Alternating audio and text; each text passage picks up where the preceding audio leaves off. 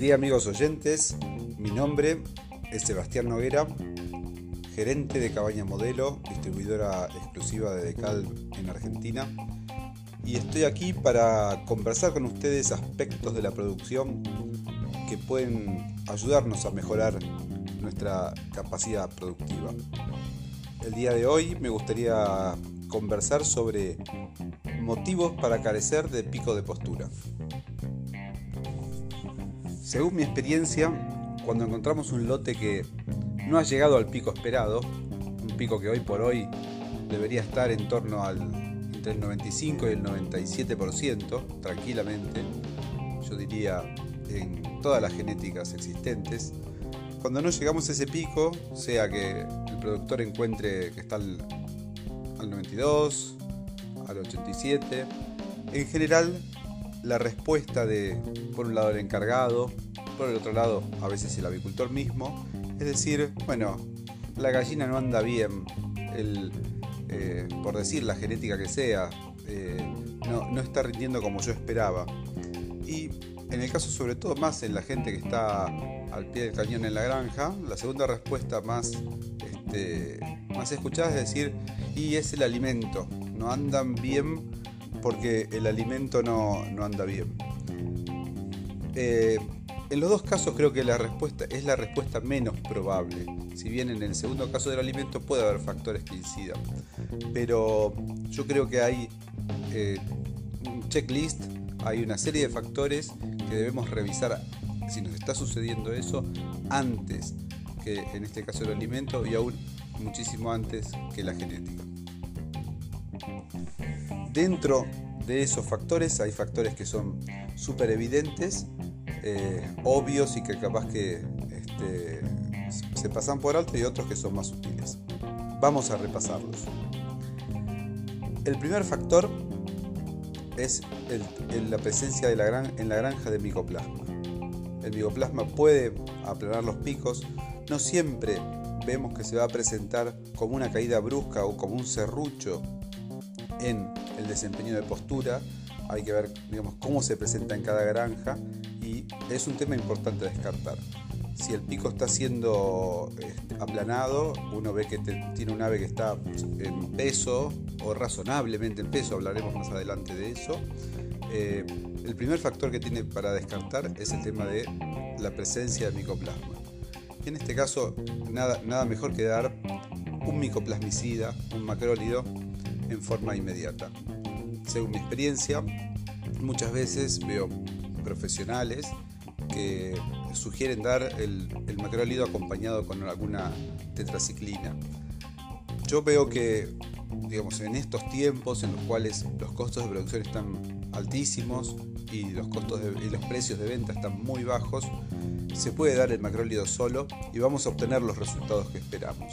Eh, es una dosis que hay que consultar con el profesional interviniente, de, puede ser tiamulina, puede ser tirosina, puede ser valocin, y el profesional que atiende cada granja sabe cuál es la dosis mínima ante la cual el ave reacciona. Y dosis que hay que respetar porque, bueno, eh, no hay que invertir de más en esto, tampoco de menos, porque si hacemos digamos, una infradosis, tampoco vamos a obtener el resultado y vamos a tirar la plata de lo, de lo poco mucho que hemos puesto a la basura. Así que el primer tema a tener en cuenta en este caso es el micoplasma.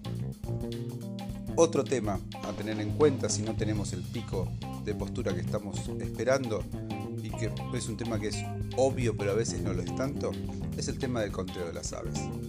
Muchas veces eh, en el proceso de producción las aves no se cuentan de paso a paso, en este caso las cabañas, todas enviamos las aves eh, contadas por, máquinas, es muy difícil que una cabaña mande mal, salvo que sea un conteo de cajas eh, directamente mal, pero que manden menos por caja en todas, en general lo hacemos todos los colegas bien, pero en el proceso de recría puede haber menos declaración de, aves muertas por la causa que sea, o problemas en el traslado, o inclusive en, las jaulas que el, digamos, el, productor asume que tiene en el galpón. Hasta eso puede pasar. Entonces nunca está de más dar un repaso a cuántas aves tenemos. O sea, si eh, en, un lote de 10.000 tenemos 300 aves menos, es un 3%. Por lo tanto, si esperábamos un pico de un 96 y tenemos un 93, por decir, puede estar perfectamente en ese faltante de aves eh, el, problema. Y esto puede darse, bueno, inclusive el lote que uno dice, uy, llegó al, tocó el 96 y después este, no lo mantuvo, bueno, puede ser que haya habido más mortandad en ese momento y por diversas causas, causas de manejo de personal, vamos a decir así, o de, procedimientos de la granja, eh, haga que uno no sepa que tiene menos aves que las que realmente tiene. Ya entrando en el aspecto nutricional, podemos ver algunos temas. A veces, eh, bueno, uno ve que el ave está atrasada en cuanto a, la llegada a pico. Han avanzado dentro de la década, digamos, del diseño de las 20 semanas y no estamos obteniendo los picos que deseamos.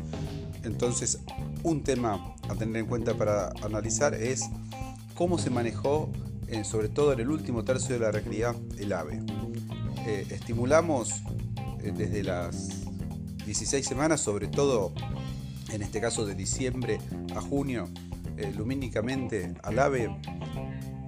Ese lote se trasladó en forma adecuada, o sea, tampoco muy temprano, no estamos sugiriendo que un lote se, traslade, sé yo, a las 13 semanas, como a veces se hacía, sino a las 16. Vamos a poner, las 16 es una buena edad para trasladarlo, pero de repente por alguna causa se trasladó más tarde, bueno, eso va a afectar el pico.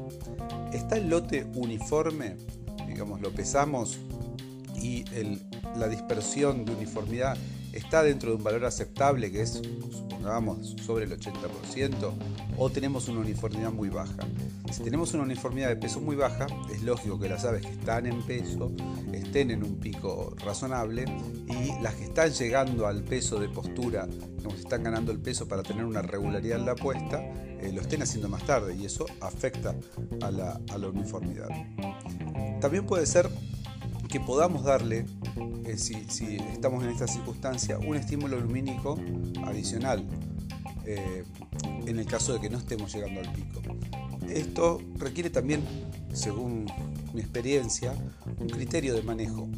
Si el avicultor la trasladó tarde y le abrió la luz muy rápidamente, llegando, qué sé yo, a las 16 horas de luz diarias, muy rápidamente, comillas, quemó los cartuchos para después poderla estimular. Tal vez le puede agregar media hora, sobre todo a la mañana, si, ve que no llegó a ese pico. Pero realmente si hubiera tenido una dosificación mayor de la luz y tuviera más reserva de luz para darle en ese momento, sería mucho mejor. O sea, la circunstancia ideal es decir, bueno, no llegué, qué sé yo, al 96% a las 25 semanas.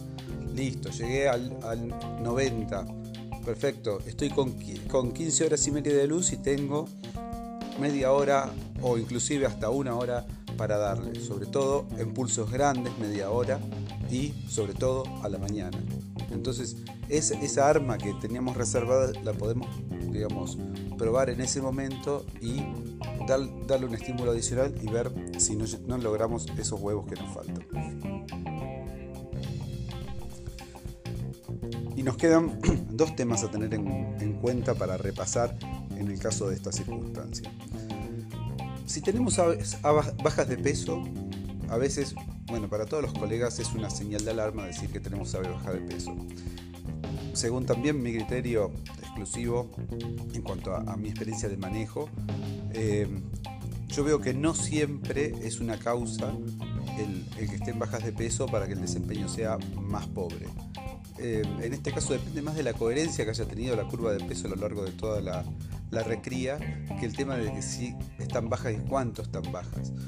O sea, si es un lote que en, el primer 60% de la etapa de recría se desempeñó bien de peso y después la curva la sigue un poco más abajo, vamos a suponer eh, un, 5% abajo, 80 gramos abajo, eh, y siempre fue coherente respecto de la tabla esa evolución, porcentual, o sea, siempre desde las 15 semanas siempre estuvo un 5% abajo y a las 25 está siempre un por ciento abajo. Creo que eso no es un factor decisivo y he visto excelentísimos lotes, lotes que han destacado en postura desarrollándose así. Por lo tanto, no es, no es un criterio. Pero sí puede ser, si fuera que esta circunstancia se, se, dio avanzando en la postura, o sea que veníamos un 5 abajo, pero después avanzamos a estar un 10 abajo, eso sí lo veo más alarmante. Y si fuera este caso asociado a un tema de bajo consumo, tenemos un lote que ha comido poco, eh, en ese caso podemos ver de estimular el consumo de alimento de alguna forma. Una forma es como hablábamos antes, el tema de la luz, eh, del estímulo lumínico, eso aparte de darle un estímulo al, ave, al hipotálamo, para que empiece a poner eh, más o, que le dé un estímulo de, sensación de aumento de día, también le va a dar más tiempo de consumo.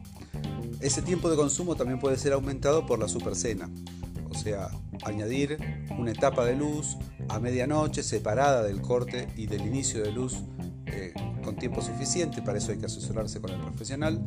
Y ese, consumo de, que le permite esa luz a medianoche, el ave no lo registra como un aumento, ni como si lo sacáramos tampoco como una disminución del día, y le permite consumir más en ese momento y reforzar el consumo, por ejemplo, si el lote tiene un hábito de consumo muy bajo o si estamos en un desafío de mucho calor. En ese caso es, es útil.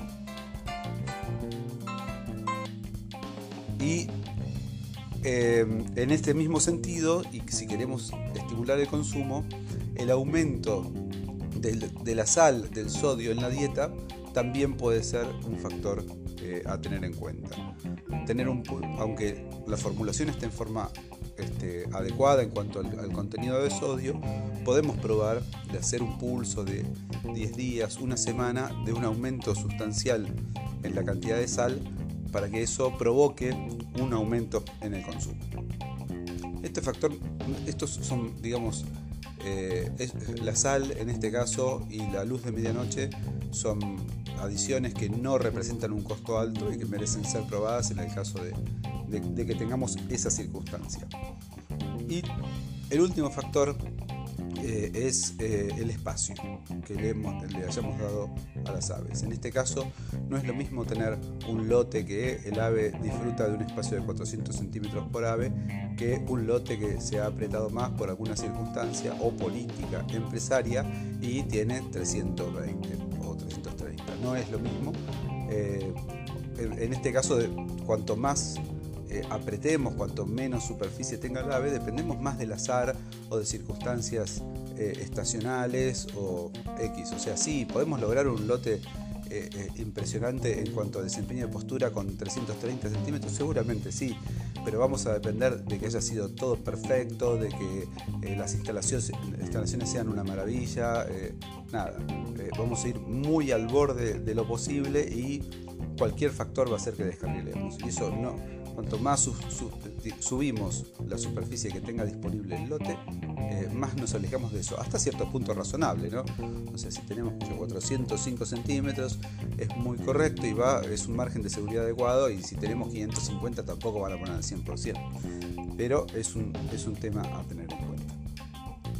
Bueno, creo que eh, estos son creo que gran parte de los factores que pueden afectar a esto.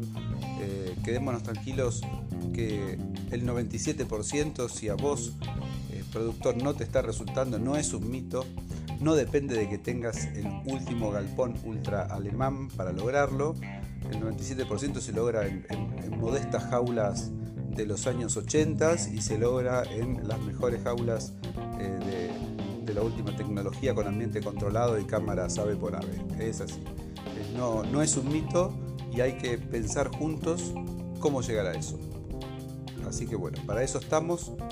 Cualquier consulta, mi mail es sebastián.noguera.avicolamodelo.com y bueno, disponible para lo que ustedes necesiten. Buena jornada.